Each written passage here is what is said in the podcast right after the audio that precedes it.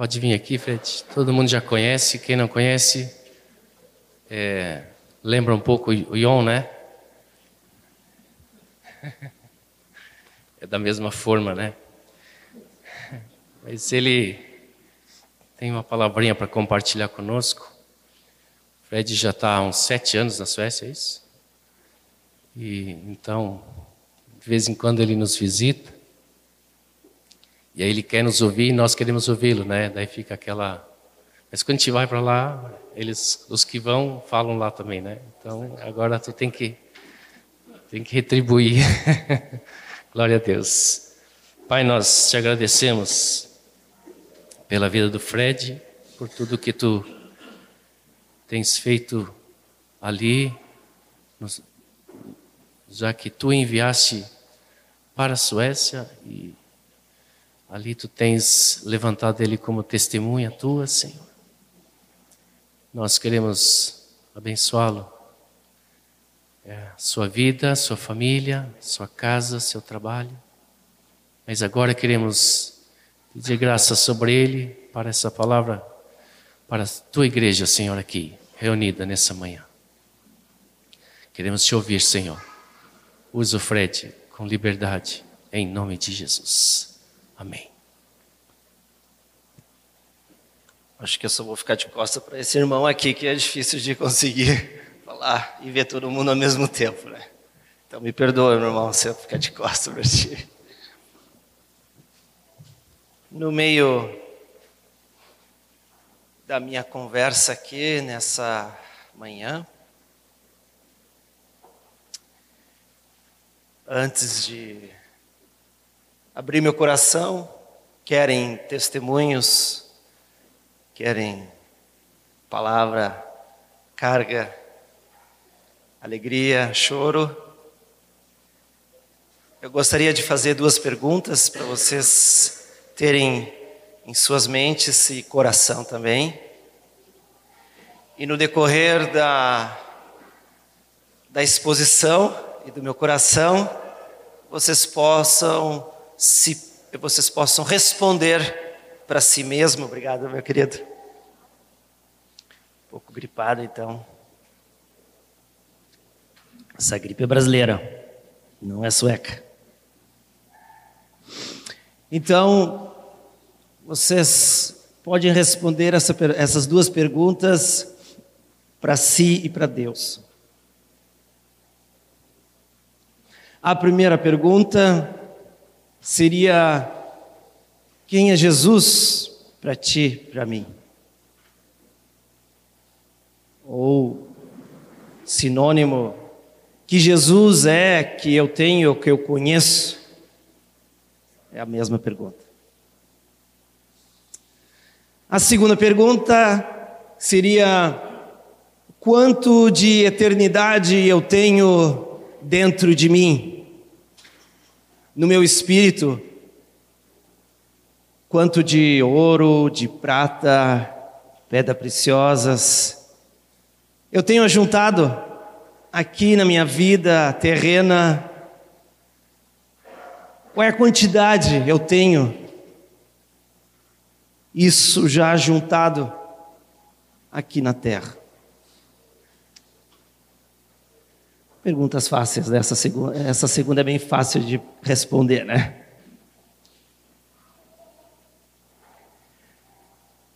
Vamos orar.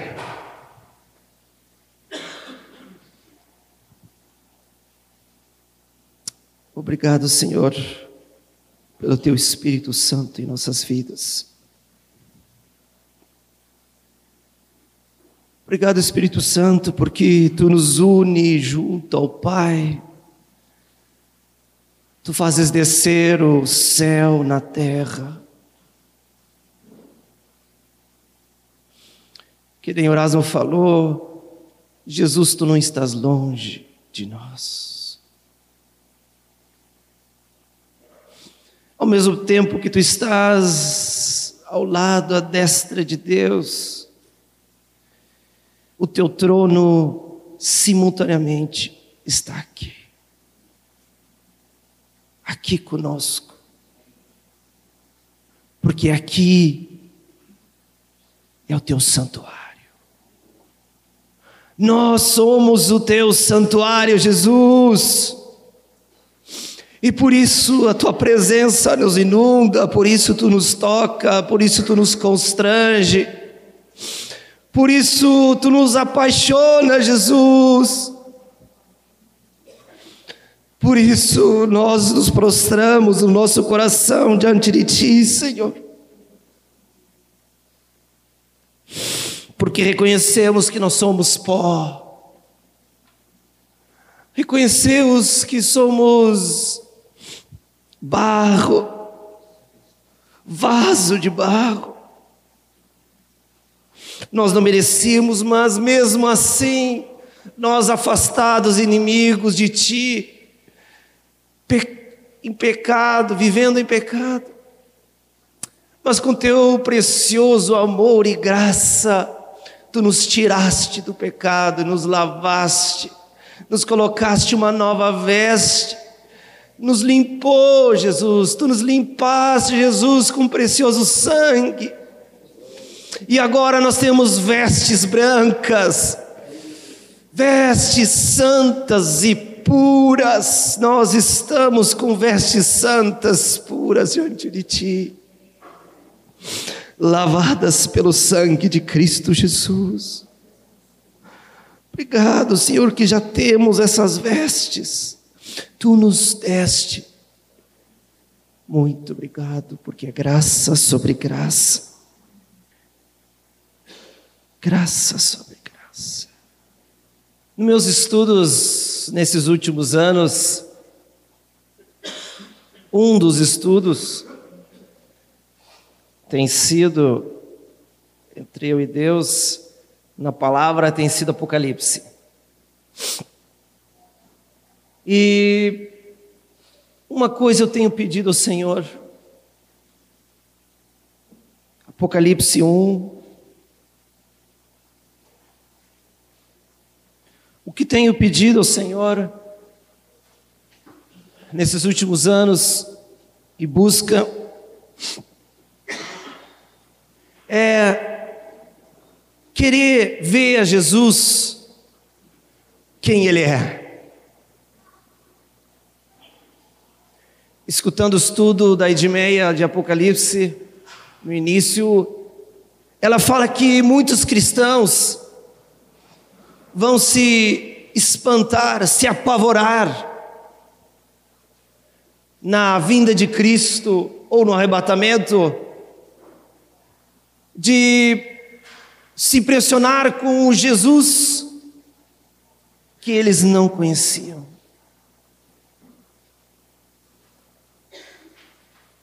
Todos nós que fomos nascidos de novos, de, no, de novo, nós conhecemos a Jesus, o nosso Salvador, que perdoa, a graça de Deus, que nos purifica, que lava os nossos pecados, e essa graça salvadora é tremenda. Nós mesmo depois de tantos anos convertidos, eu talvez desde cinco, seis anos, oito anos me batizei, 14 anos me batizei com o Espírito Santo aqui no Retiro, lá na chácara, e 14 anos comecei como discípulo do Erasmo. Então, muitos anos, mas a salvação e a graça de Deus precisa sempre ser uma paixão. Eu me lembro várias vezes saindo com a Zaf, com Paulo, eu era mais pitoco, né, adolescente, e algumas idas lá, um irmão, meu cunhado, Paulo Figueiró, me impressionava com uma oração que ele sempre fazia. Às vezes eu pensava, não, mas é simples. Ele ora sempre agradecendo pela salvação, pelo perdão, pela morte de Jesus. Depois Jesus me repreendeu e eu a todo tempo agradeço pela morte, pela salvação, pela cruz.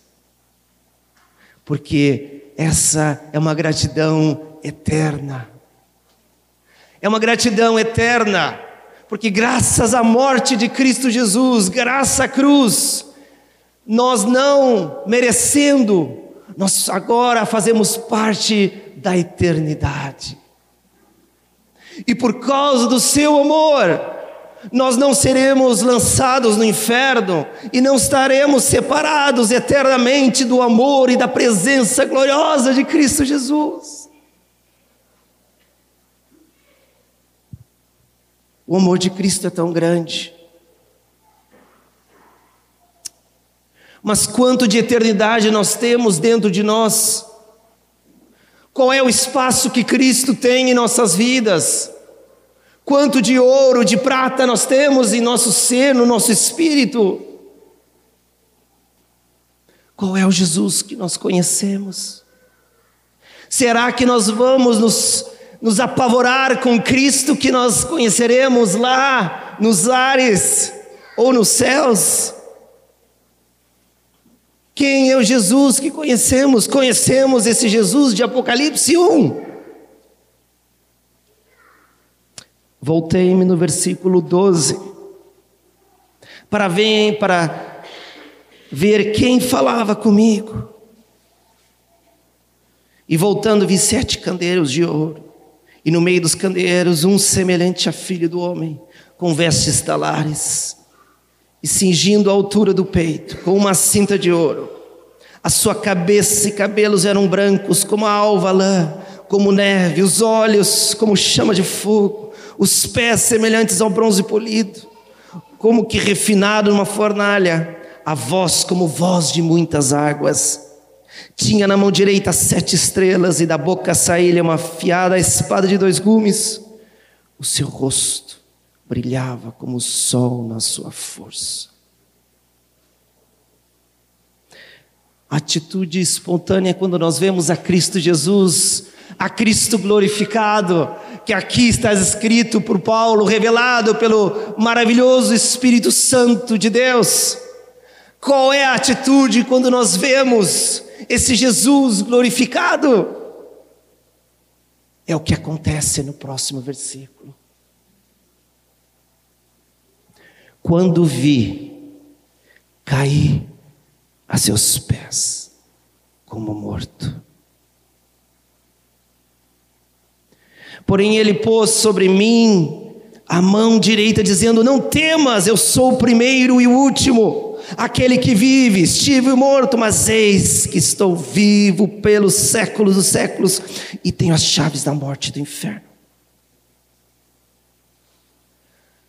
Nós caímos quando estamos na presença de Deus perante a Sua santidade. Se eu ainda estou preso no pecado, na impureza, na internet, é porque o meu Jesus está muito fraco dentro de mim. Porque ainda não conheço esse Jesus glorificado. Ele está muito pequeno dentro de mim ou estou amarrado e sobrecarregado com as coisas deste mundo. E Lucas 21 fala: Cautelai-vos que as coisas deste mundo não, se, não sobrecarreguem o vosso coração, as preocupações deste mundo. Essa é a maior luta nossa aqui que nós precisamos guerrear aqui na terra, enquanto existimos, nós cristãos. Porque nós não estamos sobrecarregados com aquilo que diz em Lucas 21, urgia, embriaguez, mas com as preocupações deste mundo, ó oh, Jesus, Deus me livre, porque eu quero estar livre para a hora que Ele gritar, quando gritarem, vem o noivo está chegando, eu quero estar livre, eu quero estar com as vestes puras, eu quero estar fácil, ser fácil, eu quero ser uma plantinha fácil de ser arre, Arrancada, obrigado, faltou a palavra. Arrancada lá da terra. Eu não quero ser uma planta enraizada nessa terra, neste mundo. Eu pertenço e nós pertencemos à cidadania celestial. E quando eu digo celestial, é porque ela é eterna, não porque é o céu místico, romântico, mas porque o céu é sinônimo de eternidade, e eternidade é sinônimo de presença de Cristo Jesus. E é a mesma coisa, presença de Deus, presença de Cristo, glória, eternidade, céu, é tudo a mesma coisa. E é isso que o Erasmo falou, que Jesus não está longe. Jesus veio pelo Espírito Santo agora, no seu batismo, nós podemos ter um canal direto com o céu, com a arca de aliança. A arca de aliança, o que é arca? É a presença de Deus. Como está a presença de Deus nas nossas vidas? Qual é o peso que ela tem em nossas vidas? Ela pesa mais do que o jornal, do que a televisão, do que o vídeo. Ela pesa mais do que o nosso conforto. Ela pesa mais do que o nosso egoísmo, nosso próprio tempo, nosso plano, nosso planejamento. Será que nós obedecemos rapidamente a voz, o constrangimento do Espírito Santo, a plenitude de Cristo Jesus dentro de nós e nós respondemos amém, aleluia. Eu quero me humilhar quando o irmão me repreende, me corrige. Eu me humilho porque eu tenho essa atitude de Cristo, porque isso é ouro, isso é prata. A humildade que você aprendeu, que eu aprendi aqui na terra, é ouro, é prata. Uma coisa é estar formalmente e discipulado, vinculado. Outra coisa é quando nós vemos que Deus usa o meu discipulador, as juntas e ligamentos, os líderes, os pastores, o meu companheiro, os meus discípulos, meus filhos, a minha esposa. Quando eu vejo o corpo usa, sendo usado por Cristo para ser uma voz na minha vida, e se eu não tenho uma atitude de Cristo Jesus de humildade, eu estou consequentemente endurecendo o meu coração e estou impedindo a voz do Espírito Santo me tocar. E isso me impede da presença, da plenitude, de ser cheio. Isso é um obstáculo de eu ser cheio de espírito, se eu me fecho aos meus irmãos. Essa doutrina que a comunidade prega, que não é comunidade, mas que algumas outras congregações não pregam, eu diz: ah, mas é só aqui. Eu posso ir numa outra, numa outra congregação e não. Para que viver em discipulado? Para que viver juntas? Eu dou graças a Deus que Deus me inseriu desde os 14 anos com Erasmo. Depois, nos 28, quando eu, case... eu e a Débora casamos, nos vinculamos com John e Marta. Eu dou graças a Deus pelo corpo, pelas juntas, porque se não fosse isso, eu não tinha aprendido o que é oração, o que é se dobrar de joelho, buscar a presença de Cristo chorar, orar e se deleitar na presença de Cristo, ser inundado pela presença de Cristo. É o céu descer à terra, é a gente ficar envolvido e ficar se deleitando da presença de Deus e tu esquecer do tempo. E é isso que acontece pelo Espírito Santo, há uma vida sobrenatural em nossas vidas. Pelo Espírito Santo, o céu desce na terra. E eu pergunto mais uma vez: o céu tem descido para a terra? Ele já está aqui pela presença de Jesus. Mas é nós que nos fechamos. Nós não precisamos mais agora, como o Antigo Testamento, desse fogo, Senhor amado, né? A gente faz aquela oração evangélica. Desce fogo, Espírito Santo, vem, né? Moisés Erasmo já então, nem vou dizer carecas, não estão, graças a Deus. Né? Assim dizer, a gente diz carecas de tanto falar. Quantas vezes já nos falaram isso? Desde que eu era pequeno. Vamos mudar nossa oração, que a gente está orando errado porque a gente está vendo errado. Deus já está aqui pela presença do Espírito Santo. Cabe eu, você, deixar essa plenitude de Cristo Jesus nos encher. Ele está pronto aqui agora, porque o céu está aqui agora. Primeiro você precisa receber a Cristo como Salvador, para ser perdoado os seus pecados. Se você já passou por isso, já foi perdoado os seus pecados, já foram lavadas as vestes, já temos as novas vestes de Cristo Jesus. Agora nós podemos andar no caminho. Já passamos pela porta, que já há desde os meus 14 anos eu venho escutando do propósito eterno da porta, graças a Deus, e continuo pregando lá na Suécia a mesma coisa. O evangelho é o mesmo, a Bíblia é a mesma. O povo é diferente, mas todos somos não mais filhos do Adão, mas de Cristo agora.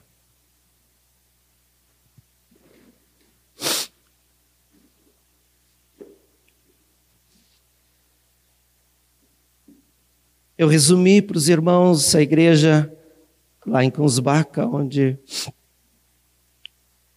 Deus tem me constituído como pastor e presbítero, de que o resumo de Apocalipse é o primeiro capítulo e o último capítulo. Muitos têm medo de Apocalipse ou ranços evangélicos que eu tinha, eu especificamente, nunca disse, não, eu não vou estudar isso aqui. Eu tinha ranço de tantas heresias e besteiras e carnalidades que se escutava, de visões, de sonhos que tinham a respeito da eternidade, do céu, do que seria. Então, por causa disso, muitas vezes eu me afastava e não Cristo da Apocalipse. Mas eu quero dizer só o resumo. É o capítulo 1, e o último é o que importa. E o resto é muito importante, mas esse é o mais importante. Porque nos fala, primeiro, de quem é o Jesus que nós vamos conhecer e encontrar plenamente. E o último capítulo é a preparação nossa de o que, que nós temos que fazer nesses últimos tempos. Os pastores de vocês são muito rigorosos porque falam sobre é, que só existe um casamento, de que os jovens não uh, têm que necessariamente precisam se manter puros até o casamento, de que masturbação é pecado, de que o mundo nós devemos nos afastar, cuidado, e tantas outras coisas que muitos evangélicos não pregam. Por que isso? Porque existe esse amor, esse zelo pela palavra de Deus dos nossos pais que passaram pela nova geração agora, dos nossos novos presbíteros aqui. Por que isso? Será que existe um motivo celestial e eterno pelo zelo e o amor à palavra? Será que existe um motivo porque eles são zelosos? É claro que sim. Porque depois que a gente vê o eterno, o celestial, a gente não mais se conforma com as coisas deste mundo. Depois que Deus abre os nossos olhos, nós não compreendemos mais a palavra de Deus como legalismo, moralismo, de que um Deus que só diz não, não, ah, não deve fazer isso, espera para namorar, não namora com 15 anos, tem que esperar oh, 20 anos, né? E todas essas coisas, babogeira, muitas vezes, ah, como é difícil essa comunidade, né, que é tão rigorosa aqui. Mais fácil mudar de congregação. Quando fomos impactados pelo eterno, pelo celestial, pela presença de Cristo Jesus, pela palavra, que é seu testemunho eterno. Ah, nós caímos na terra, no chão, e nos rendemos. Mesmo assim, muitas vezes eu sou cabeça dura, não consigo ver os meus erros. Aí enfrentamos crises na nossa liderança lá, ou com algum discípulo. E, e a gente tem o um coração correto, nós queremos servir o Senhor, mas mesmo assim a gente passa por crise, né? Acontece no nosso matrimônio,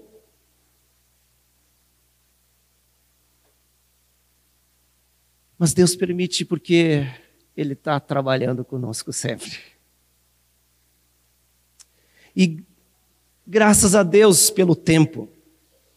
Nilcinho que costuma dizer para mim que o tempo é um recurso de nós homens para nos arrepender. Porque não se tivesse tempo, a gente não poderia se arrepender.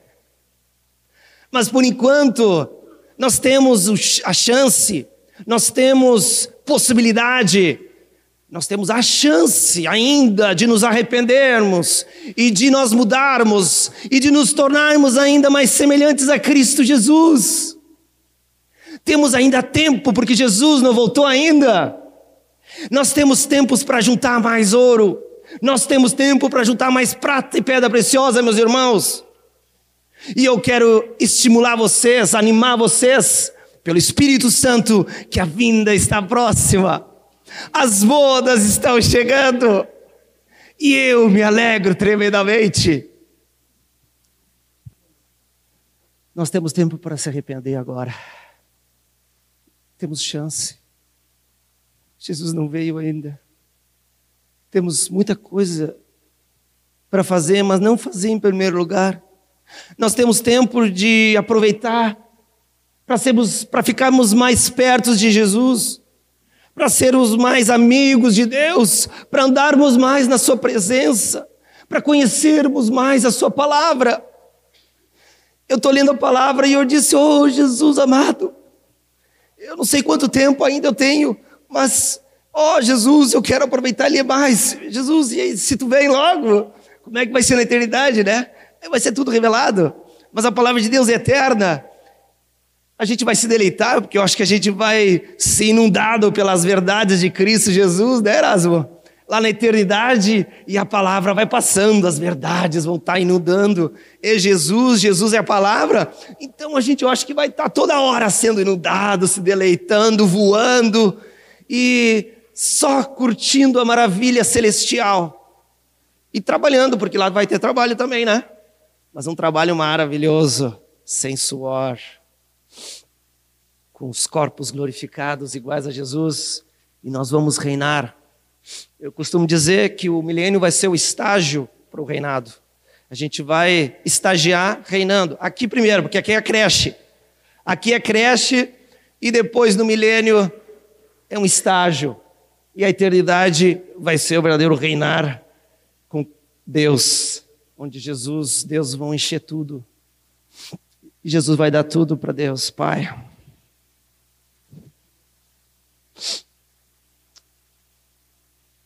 Me inunda quando eu leio o Velho Testamento.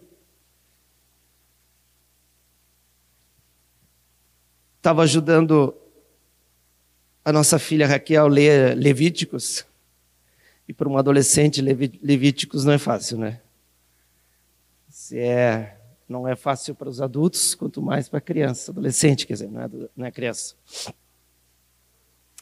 Eu, aí o Junas me ajudou. E aí eu disse para Raquel, Raquel, então, no café da manhã, depois nós tomamos café às sete da manhã, levo as crianças dez para as oito para a escola. Aí nós temos os, as, muitas vezes uns 15 minutos de ler a palavra e disse para Raquel, agora lê alto, lê alto, porque pode ler que o pai vai escutar. Pode ler alto que eu vou escutar Levíticos, vai ser maravilhoso. Então ela foi lendo, foi lendo e Aí diz, o que, que é isso? Ah, eu fui explicando um pouquinho, né? Um pouquinho as lembranças do estudo de Levíticos do Erasmo. E aí ela foi passando. Ela está maravilhada com a palavra, está indo, está perseverando. O que me impressiona lendo a mim no Velho Testamento é de que sobre o tabernáculo e tudo mais, de como o céu, como aquilo é uma sombra do céu, né? Se Moisés não podia fazer de qualquer jeito, é porque Deus disse: faça conforme o que eu mandei. Isso é porque Deus é severo, é perfeccionista? Não! É porque ele viu a glória de Deus, viu o modelo que Deus deu, e ai dele se ele fugisse das regrinhas do plano. Porque tudo o que ele fez lá representava exatamente do que é o céu, do que é a verdade. A verdade é a eternidade. A verdade é o céu. Isso é a verdade. O eterno é a verdade. E por isso que ele tinha que seguir exatamente as qualidades, os tamanhos, os minu ser minucioso, porque tudo isso representa a eternidade. Quanto da eternidade nós temos, meus irmãos? Conseguimos ver na nossa vida essa eternidade? Conseguimos ver que a vida de corpo de Cristo tem nos ajudado e trabalhado conosco para termos mais a eternidade. Mais ouro, mais prata. Que eu falei do resumo, o último capítulo de Apocalipse fala sobre santificarmos, né? Quem é puro se purifique mais. Para nos santificarmos. A palavra de a exortação de santificação e de purificação tem nos nós temos recebido dos nossos pais desde que eu vim aqui. Desde os meus 14 anos tenho escutado do propósito de sermos a imagem de Jesus, da santificação. E isso por quê? Porque Deus é moral, que ele se importa com o moralismo cristão, é isso que ele quer? Não, né? É porque quem quer ver a Deus, é impossível a gente se achegar a Deus, se não for mediante Jesus, lógico, mas sem santificação, nós não conseguiríamos ver a Deus. se nós lutamos ainda o porquê que eu tenho que largar coisas, é porque ainda não tem tanto desejo ainda na minha vida de estar mais próximos de Cristo Jesus. Se eu ainda batalho tanto de largar, e se irmãos demoram, os meus discípulos, oh, quanto, que luta que ele é para deixar a impureza e etc. É porque ele falta mais de Jesus. Ele precisa ver mais Jesus. Ele não tem tanta sede de fome de Cristo. E essa, essa fome que o Espírito Santo precisa gerar em nós. Porque a sua vinda está próxima. As bodas do Cordeiro.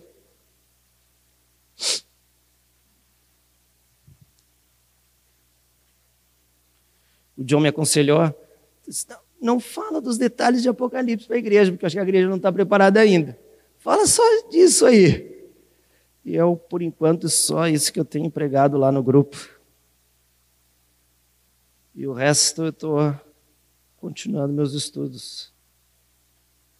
Fiz um quebra-cabeça no meu escritório de versículos e estou montando lá. Porque aí quando o Espírito Santo mostra, não, não é nessa época, é na outra época. Aí eu só troco, pronto. Não tenho nenhuma doutrina para me sustentar, que eu tenho que ser uma escola X ou escola outra. Ele vai mudando como ele quer. Eu tenho a minha convicção E amanhã ele pode mudar minha convicção a hora que ele quiser. Sendo pela palavra de Deus, ele muda a hora que ele quer, né, Eraso? o que importa se é arrebatamento total, se é parcial, se os que ficam não ficam e, e assim por diante, Deus sabe. Cada um tem a sua convicção. Mas Mateus 24 nos diz uma mensagem muito importante. Pode ler o 42 até o 51, que daí eu descanso um pouquinho na minha voz. Mateus 24, 42 em diante diz assim: Portanto, vigiai, porque não sabeis em que dia vem o vosso Senhor. Mas considerai isto: se o pai de família soubesse a que hora viria o ladrão, vigiaria e não deixaria que fosse arrombada a sua casa. Por isso, ficai também vós apercebidos, porque a hora em que não cuidais, o filho do homem virá. Quem é, pois, o servo fiel e prudente, a quem o Senhor confiou os seus conservos para dar-lhes o sustento a seu tempo? Bem-aventurado aquele servo a quem seu Senhor, quando vier, achar fazendo assim. Em verdade vos digo que lhe confiará todos os seus bens. Mas se aquele servo, sendo mau, disser consigo mesmo: Meu senhor demora-se, e passar a espancar os seus companheiros, e a comer e beber com ébrios, virá o Senhor na, daquele servo em dia em que não o espera, e em hora que não sabe, e castigá-lo-á, lançando-lhe a sorte com os hipócritas. Ali haverá choro e ranger de dentes. A gente prega aqui só de vez em quando, né? Então a gente tem muita coisa para falar. Mas a eternidade a gente vai ter bastante tempo, mais ainda.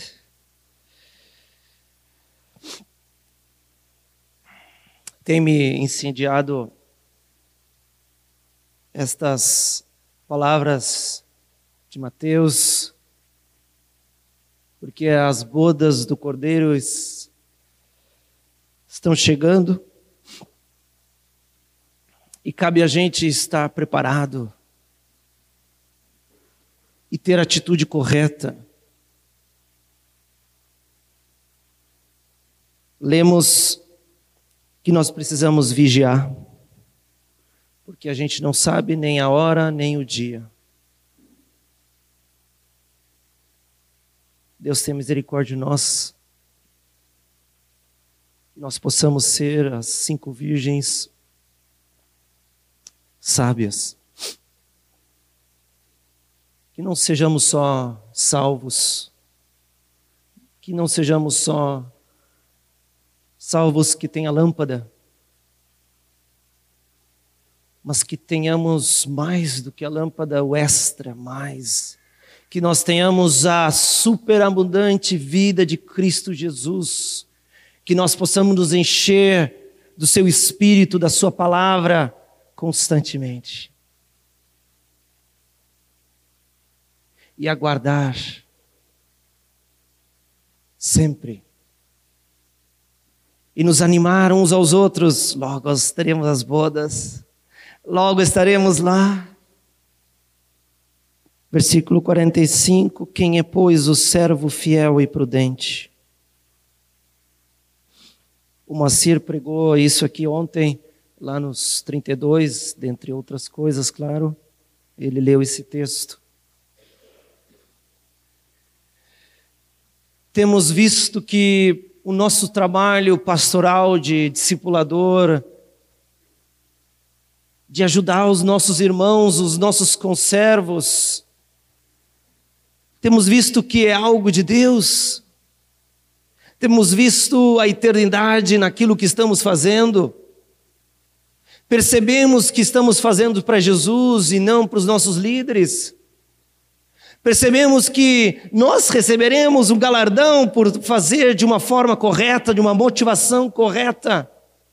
Quando nós fizemos para Cristo Jesus, quando nós demos o nosso tempo, a nossa casa, nós abrimos e servimos a geladeira, abrimos e nós gastamos, abrimos a nossa carteira, gastamos, investimos no eterno em servir uma janta gostosa para os nossos irmãos, quando nós damos dinheiro e oferta para os pobres, que assim tem muito aqui no Brasil. Quando nós nos arrependemos e nos lembramos dos pobres e damos dinheiro para eles, porque Deus tem sido farto, tem dado fartura para nós, não tem faltado comida. É maravilhoso, os irmãos que vão lá na Suécia, eles se deleitam pelos laticínios, pelos pães, pelos queijos. Lá é tudo importado, porque eles não fazem nada, né? não importam nada, de, quer dizer, não produzem comida, a não ser leite, laticínios, queijos, vem de lá, pão. Então, Deus tem dado fartura para nós. E Deus tem me livrado, Deus tem me é, tocado meu coração.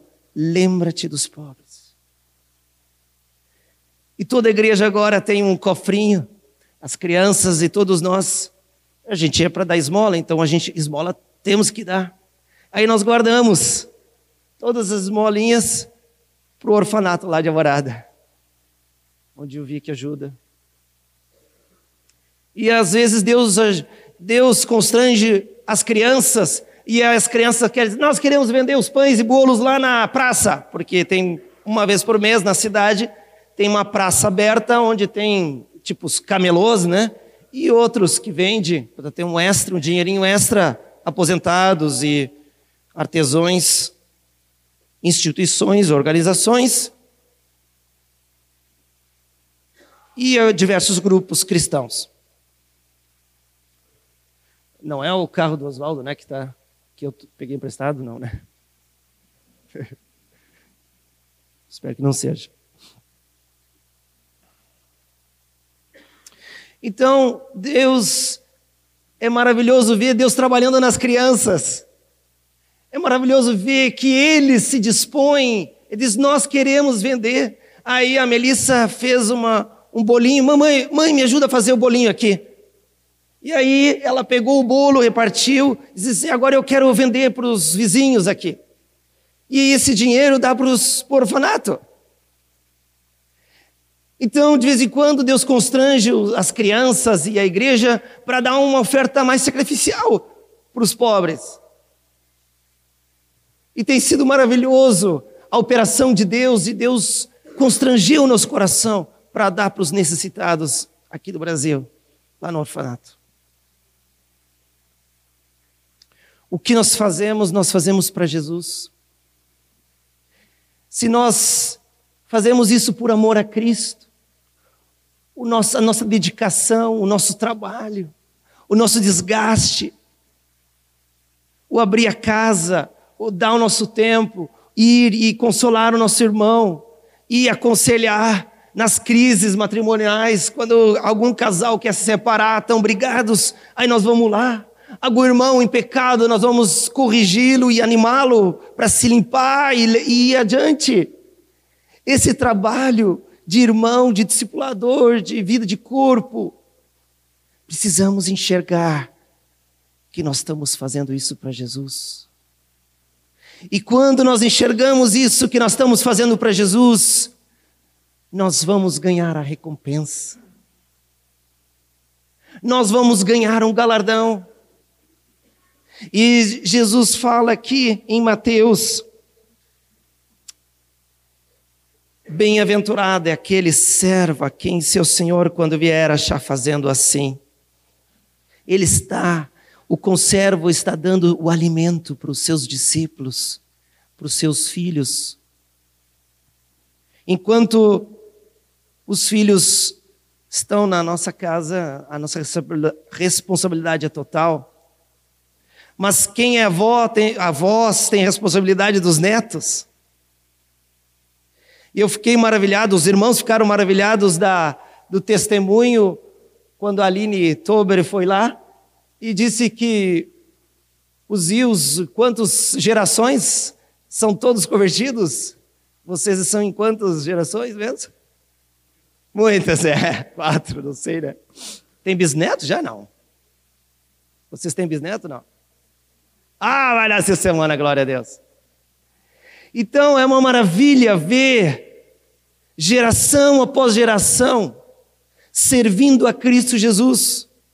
E eles vão poder chegar ao trono de Deus diante de Jesus. Eis aqui os discípulos, os meus a minha família que tu me deste. Porque foi, as crianças são os nossos discípulos, dadas diretamente do céu para nós. Depois nós temos que conquistar discípulos aqui na terra. Mas os nossos discípulos é um discipulinho direto do trono de Deus para nossas nossos cuidados. E se nós estivermos conduzindo os nossos filhos, se nós estamos ensinando a palavra de Deus, orando, chorando, jejuando por eles, pela sua desobediência, por algumas vezes mentirem, por esconderem, por ver que eles são, têm a semente de Adão lá também, a carne. Mas nós estamos orando e crendo e investindo de que eles seguirão a Cristo Jesus integralmente e muito mais ainda. E nós receberemos este galardão, e nós receberemos a aceitação de Cristo Jesus.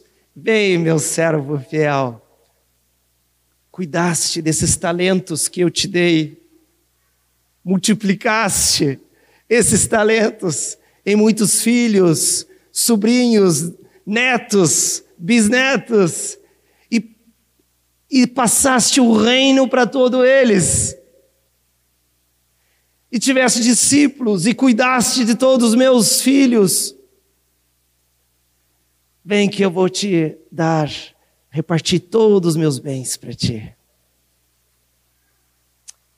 E a vinda de Jesus está próximo. E esse momento está tão próximo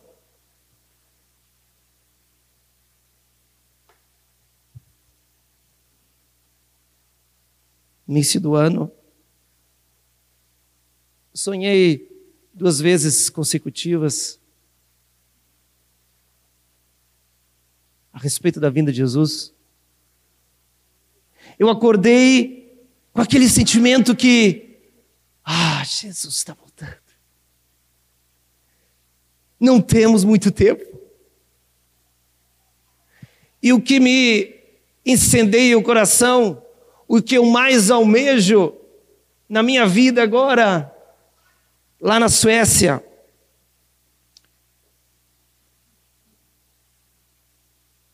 É ser uma testemunha e muitos se converterem. Porque Daniel fala para aqueles que ganham muitos, vão ser como estrelas que brilham. Eu não quero ser uma estrela que é apagada lá no céu. Eu quero ser uma estrela que brilha bastante. Eu, Jesus, ainda não sou, Senhor amado. Me dá tempo para fazer e deixa-me obedecer. E eu estou obedecendo aos pouquinhos, porque eu não sou nem evangelista, não sou, não prego a torto direita, não. Mas eu estou me convertendo e Deus está me empurrando para fora e Deus está me, me munindo de irmãos junto comigo lá na igreja para irmos para a rua. Desde março, nós começamos a cada quinzena estar nas sextas-feiras no centro, colocamos uma mesinha, cafezinho, chá, uma bolachinha. A cidade nossa é pequena, 20, 28 mil habitantes, e tem um centrinho lá, e as pessoas, sexta-noite, vão para as discotecas, para os bares, tomar bastante, muitos adolescentes também, mesmo que seja ilegal. Então nós estamos lá e dizemos: somos cristãos aqui na cidade e estamos aqui para oferecer um cafezinho, um chazinho, gratuito. E falar de Jesus para quem quer ouvir. E impressionantemente, as pessoas dizem: então, eu quero ouvir falar de Jesus. e isso nos impressionou porque eu fui algumas vezes na estação central da grande metrópole Cusbaca, né? 28 mil. Fui há tempo atrás, quando o Gustavo morava lá, morava lá com o Junas. Outro momento, com o Sami, Outro momento, e aí nós disse, ah, nós temos que pregar, nós temos. Então eu peguei eles, peguei um folheto e das cinco perguntinhas né, do propósito, versão sueca, e, e começamos a abordar as pessoas, a falar de Jesus. Mas a maioria foi não, não, passividade, se fechando. Diz, pá, que difícil, Jesus amado. Que difícil, como é que nós vamos chegar a esse povo? Como é que esse povo vai ouvir a respeito de Jesus e do Evangelho? E quando nós fomos numa conferência, eu, o Daniel, meu companheiro, futuro presbítero lá, nós fomos na conferência do Word of Life, aquela congregação que está ajudando Isaías a fazer o seminário, o Instituto Bíblico deles aqui. Uma igreja avivada, cheia do poder do Espírito Santo, lá na Suécia, uma voz profética na Suécia. Nós fomos na conferência e, e a gente descobriu que eles estavam há 15 anos já fazendo isso que a gente não estava fazendo, né? A, ao ver eles fazendo, tocou o nosso espírito, nos constrangeu e dissemos: é isso que nós temos que fazer. Então é maravilhoso de ver como Deus levanta, como nós podemos aprender com todo o corpo de Cristo a imitar o que é correto, a fazer o que é certo, porque a presença de Deus está no seu corpo, no corpo de Cristo. E porque uma estrutura é diferente, ah, porque eles não têm discipulado, porque não têm juntas, ligamentos, não têm. Graças a Deus nós somos eternos. Então a gente pode ver o que é de Cristo e pegar tudo o que é de Cristo. E o humano pode deixar as coisas humanas. Vamos pegar tudo o que é de Cristo que os nossos irmãos têm. E nós começamos a fazer desde março, cada quinzena. E a igreja agora almeja em fazer todas as sextas-feiras.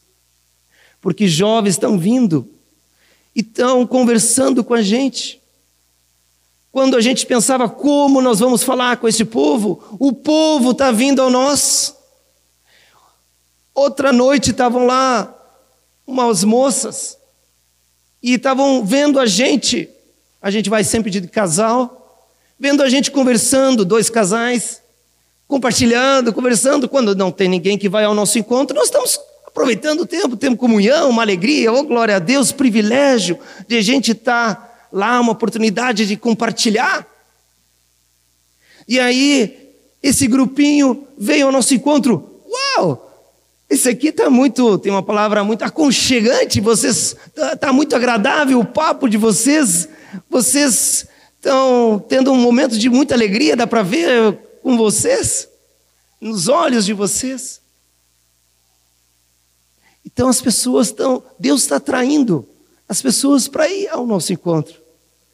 É lugar estratégico, que é onde passam muitas pessoas de, dos bares para o trem e os ônibus, a estação. Tínhamos autorização da polícia. A polícia vai lá, toma um cafezinho, depois faz a sua ronda. E muitas, os taxistas, disseram: Mas esse trabalho que vocês estão fazendo está maravilhoso. Eu vou trazer jovens, quando os jovens estão bebum, né? E aí eu vou trazer, vou trazer eles para cá. Outra vez um, um grupo de jovens foi lá e, e disse: Eu quero dar uma oferta para vocês, um incrédulo. Porque esse trabalho de vocês é muito bonito. Então, nós estamos só semeando. Mas eu estou louco de feliz. Porque a igreja está semeando.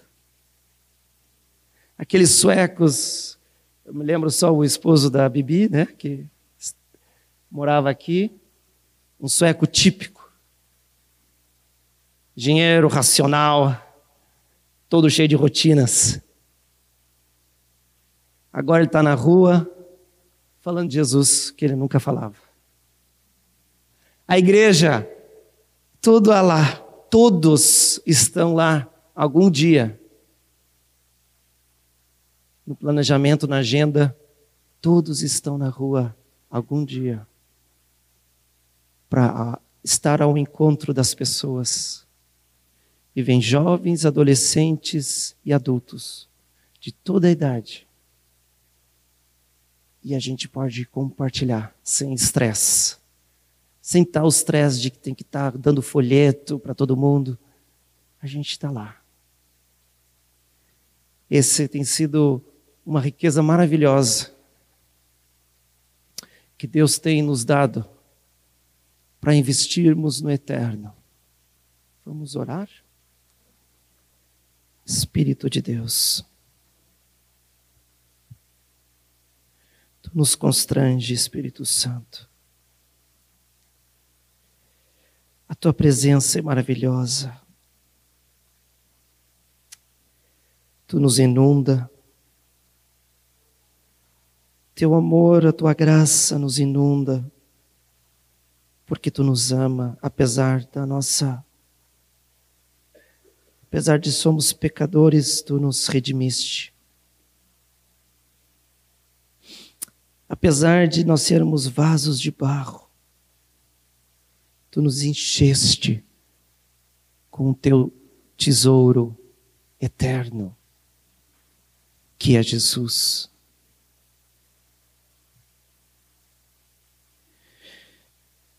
Espírito de Deus, queremos nos encher de Ti. Para que nós estejamos prontos para as bodas do Cordeiro. Tu virás logo e nós queremos estar preparados. Nós queremos ser esses prudentes servos e fiéis e prudentes sábios, fazendo a obra aqui nesse contexto de igreja, cada um debaixo de autoridade, seguindo as lideranças, os pastores, obedecendo a palavra,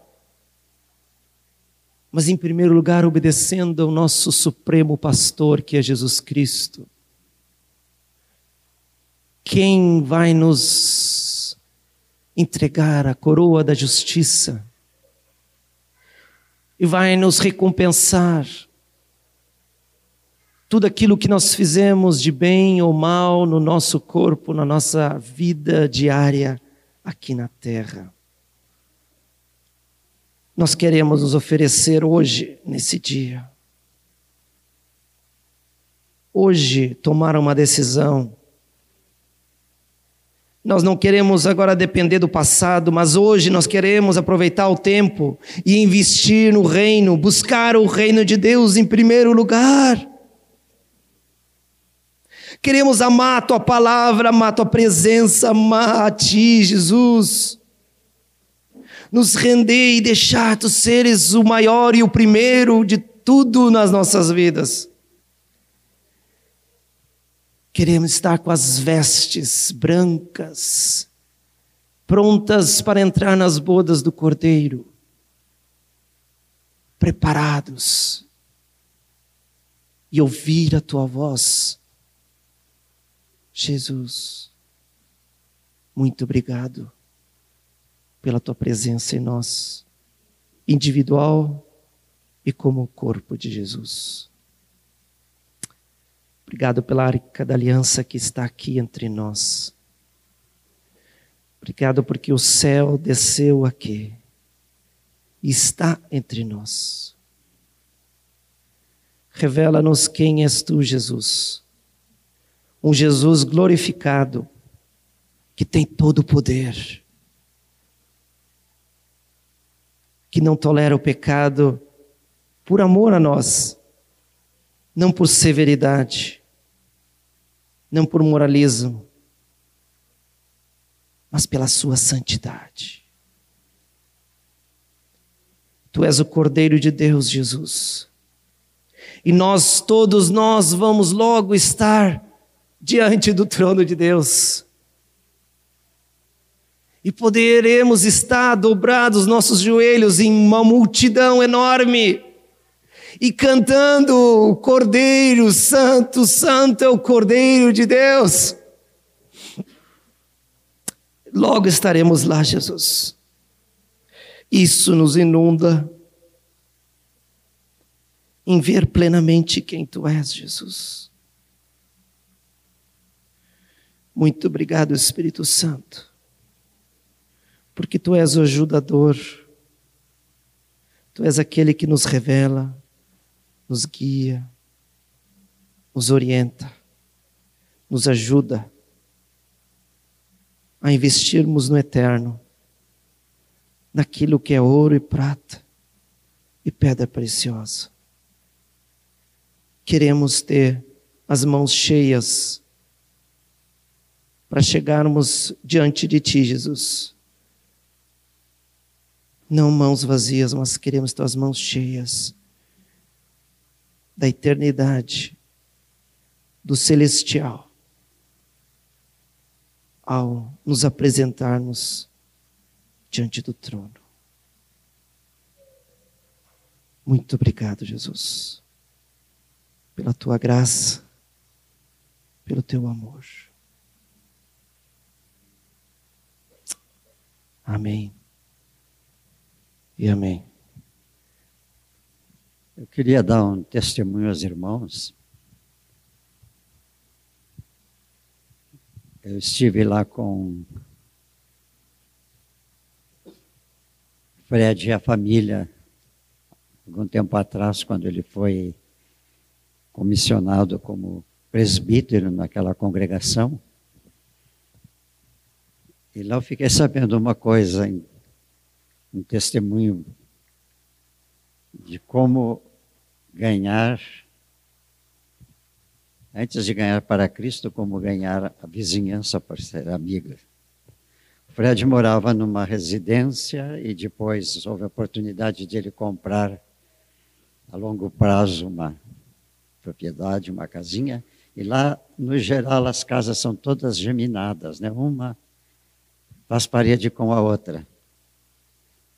E lá também, muito mais do que na nossa serra aqui, a neve cai, cai abundantemente.